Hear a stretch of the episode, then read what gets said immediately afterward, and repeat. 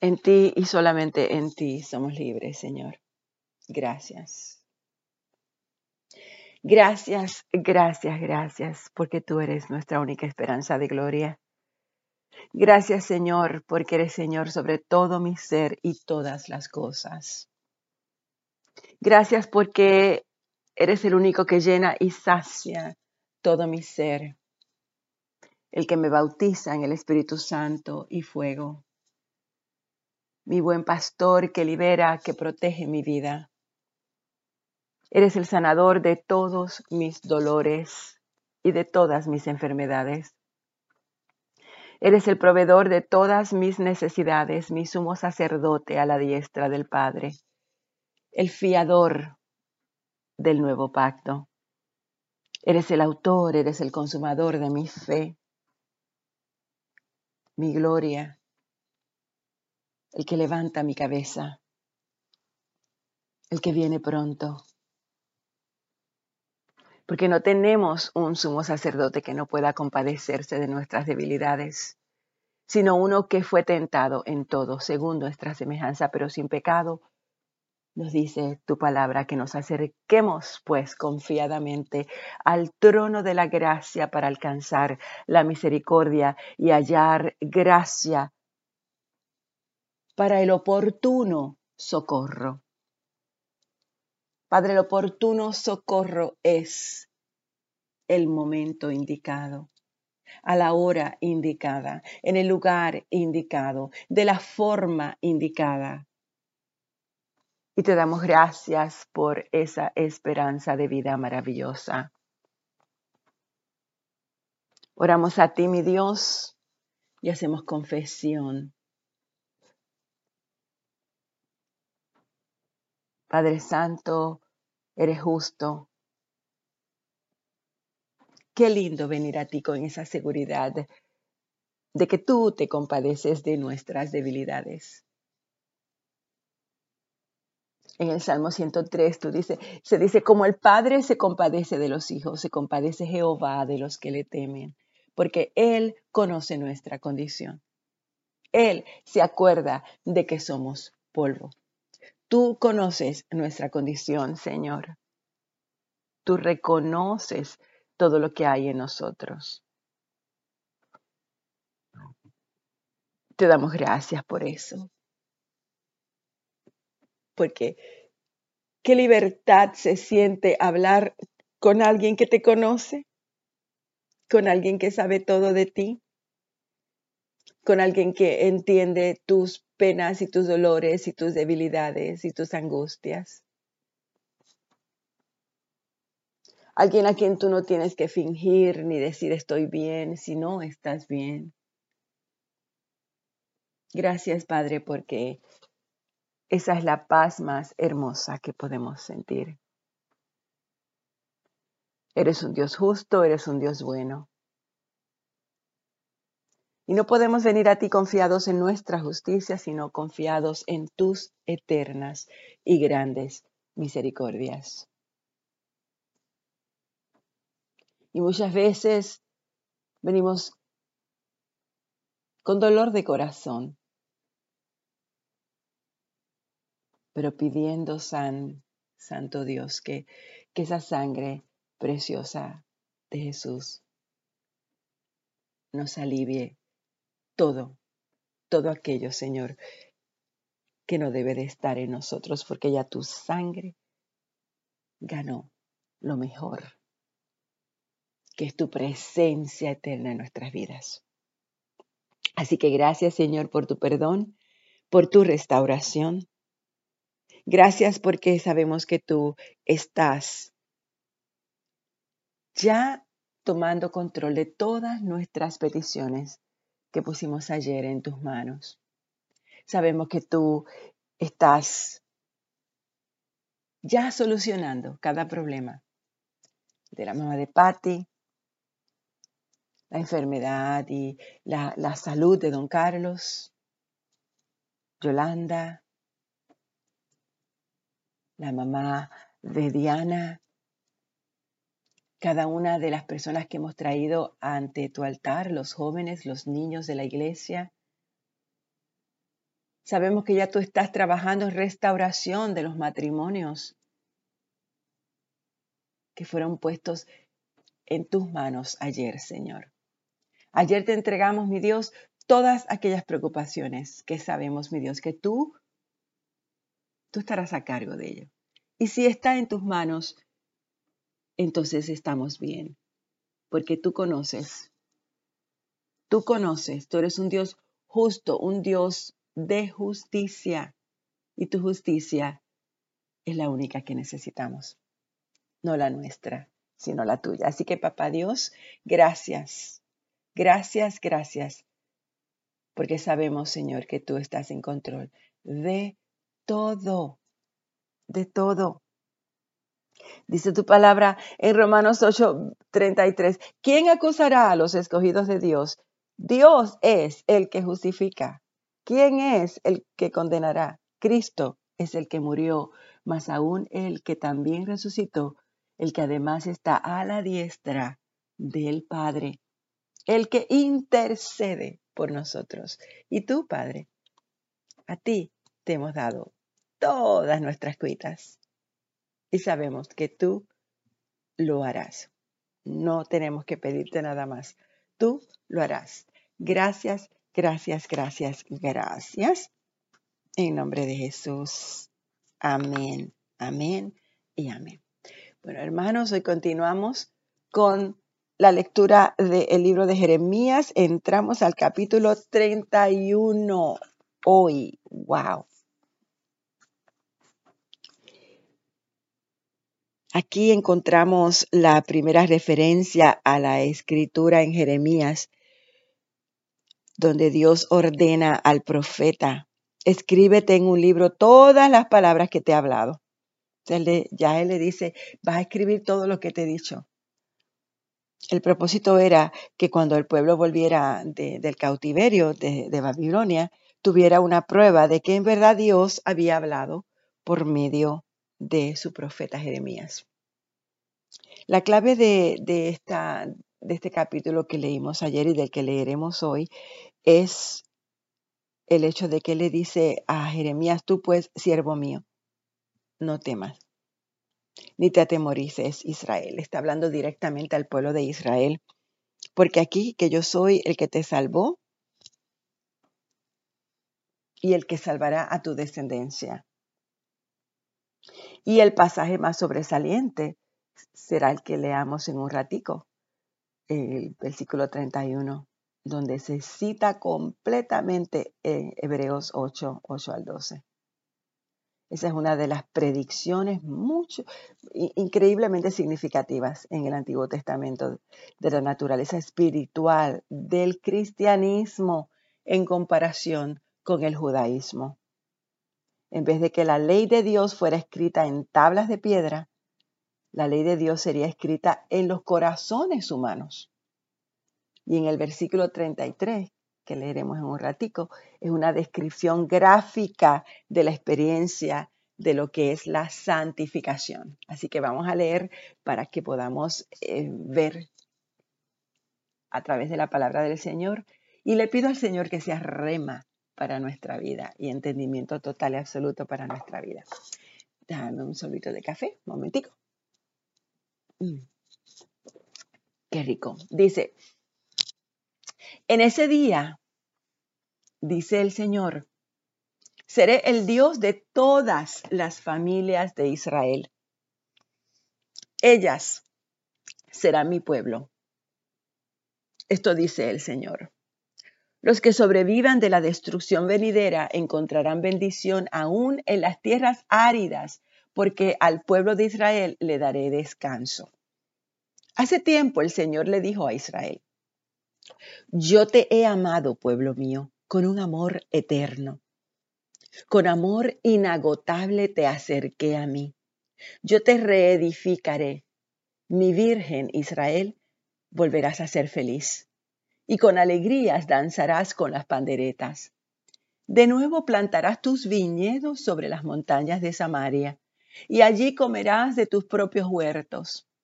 Llegará el día cuando los centinelas gritarán desde la zona montañosa de Efraín, vengan, subamos a Jerusalén a adorar al Señor nuestro Dios.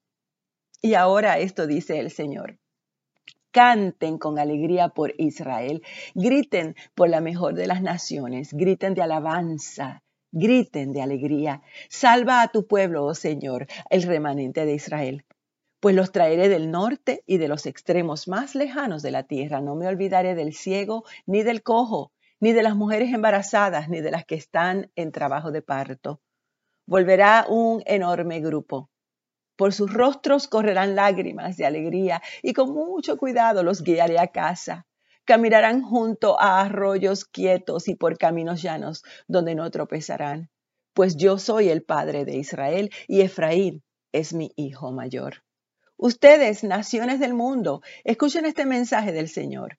Proclámenlo en las costas lejanas. El Señor, quien dispersó a su pueblo, los reunirá y lo cuidará. Como hace un pastor con su rebaño. Pues el Señor ha rescatado a Israel de manos más fuertes. Vendrán a su tierra y entonarán canciones de alegría en las alturas de Jerusalén.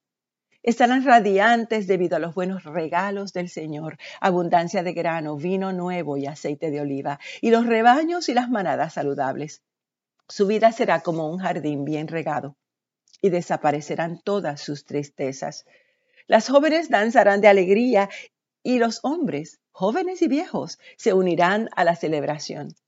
Convertiré su duelo en alegría, los consolaré y cambiaré su aflicción en regocijo.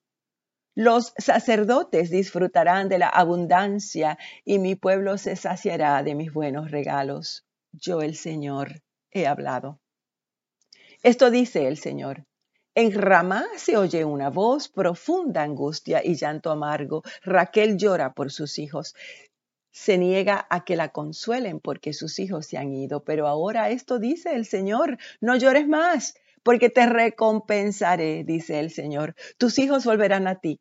Desde la tierra del enemigo hay esperanza para tu futuro, dice el Señor. Tus hijos volverán a su propia tierra. Oí a Israel decir, me disciplinaste severamente como a un becerro que necesita ser entrenado para el yugo. Hazme volver a ti y restaurame, porque solo tú eres el Señor mi Dios. Me aparté de Dios pero después tuve remordimiento. Me di golpes por haber sido tan estúpido. Estaba profundamente avergonzado por todo lo que hice en los días de mi juventud. ¿No es aún Israel mi hijo? ¿Mi hijo querido? Dice el Señor. A menudo tengo que castigarlo, pero aún así lo amo. Por eso mi corazón lo anhela y ciertamente le tendré misericordia Pon señales en el camino, coloca postes, indicadores, marca bien el camino por el que viniste. Regresa otra vez, mi Virgen Israel, regresa aquí a tus ciudades. ¿Hasta cuándo vagarás, mi hija descarriada? Pues el Señor hará que algo nuevo suceda. Israel abrazará a su Dios. Esto dice el Señor de los ejércitos celestiales, el Dios de Israel. Cuando los traiga de regreso del cautiverio, el pueblo de Judá y sus ciudades volverán a decir, el Señor te bendiga, oh casa de rectitud, oh monte santo. Tanto la gente de la ciudad como los agricultores y los pastores vivirán juntos en paz y felicidad, pues le he dado descanso al fatigado y al afligido alegría. Al oír esto, me desperté y miré a mi alrededor. Mi sueño había sido muy dulce.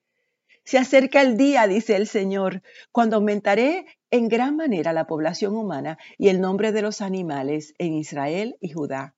En el pasado, con determinación, desarraigué y derribé esta nación, la derroqué, la destruí y sobre ella traje el desastre, pero en el futuro, con la misma determinación, la plantaré y la edificaré. Yo, el Señor, he hablado. El pueblo ya no citará este proverbio. Los padres comieron uvas agrias, pero la boca de sus hijos se frunce por el sabor. Cada persona morirá por sus propios pecados. Los que coman las uvas agrias serán los que tengan la boca fruncida. Se acerca el día, dice el Señor, en que haré un nuevo pacto con el pueblo de Israel y de Judá. Este pacto no será como el que hice con sus antepasados cuando los tomé de la mano y los saqué de la tierra de Egipto. Ellos rompieron ese pacto a pesar de que los amé como a un hombre ama a su esposa, dice el Señor. Pero este es el nuevo pacto que haré con el pueblo de Israel después de esos días, dice el Señor. Pondré mis instrucciones en los más profundos de ellos y las escribiré en su corazón. Yo seré su Dios y ellos serán mi pueblo. Y no habrá necesidad de enseñar a sus vecinos, ni habrá necesidad de enseñar a sus parientes, diciendo, deberías conocer al Señor, pues todos ya me conocerán, desde el más pequeño hasta el más grande, dice el Señor. Perdonaré sus maldades y nunca más me acordaré de sus pecados. Es el Señor quien provee el sol para alumbrar el día, y la luna, y las estrellas para alumbrar la noche. Y agita el mar y hace olas rugientes. Su nombre es el Señor de los ejércitos celestiales, y esto es lo que él dice. Igual de improbable es que anule las leyes de la naturaleza como que rechace a mi pueblo Israel. Esto dice el Señor, así como no se pueden medir los cielos ni explorar los fundamentos de la tierra, así tampoco consideraré echarlos fuera por las maldades que han hecho. Yo, el Señor, he hablado. Se acerca el día, dice el Señor, cuando toda Jerusalén será reconstruida para mí desde la torre de Ananeel hasta la puerta de la esquina. Se extenderá una cuerda de medir sobre la colina de Gareb hasta Goa y el área entera, incluidos el cementerio y el basurero de cenizas en el valle, y todos los campos en el oriente hasta el valle de Cedrón y hasta la puerta de los caballos. Será santa al Señor. Nunca más la ciudad será conquistada ni destruida. Palabra de Dios. Terminamos el capítulo 31 del libro de Jeremías. ¡Wow! La clave está en ese nuevo pacto. Ahí se cita por completito lo que se dice en el libro de Hebreos, en el capítulo 8, los versículos 8 al 12 donde se está hablando claramente de esa nueva promesa. Y en vez de esa ley que fue escrita en las tablas de piedra, la palabra de Dios sería escrita en nuestros corazones.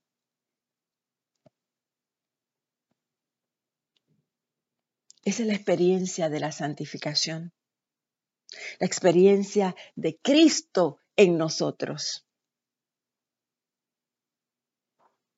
Padre, te damos gracias por esta palabra.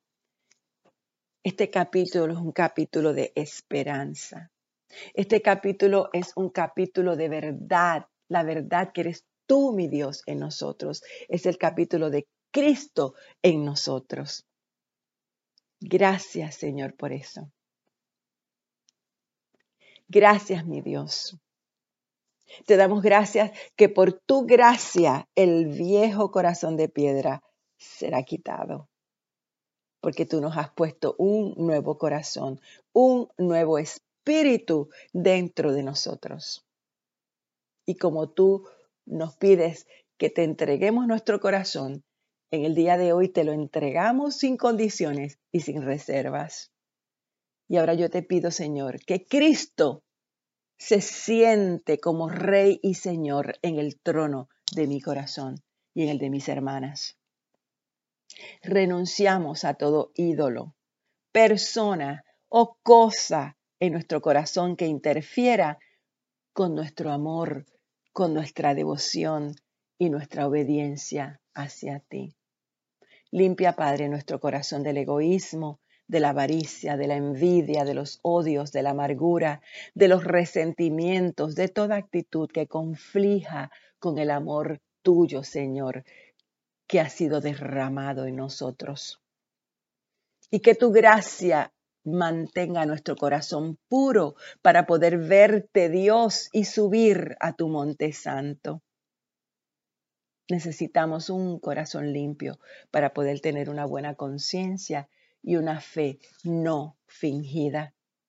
Así que te pido, Señor, que nos libres de la dureza de corazón, de cualquier cosa que cause incredulidad, que neutralice nuestra fe y que nos aparte del Dios vivo y por el resto de nuestra vida, Señor, nuestro corazón arda en pasión, en amor por tu santidad, por tu presencia y por tu reino. Todo esto, Padre, te lo pido en nombre de Jesucristo.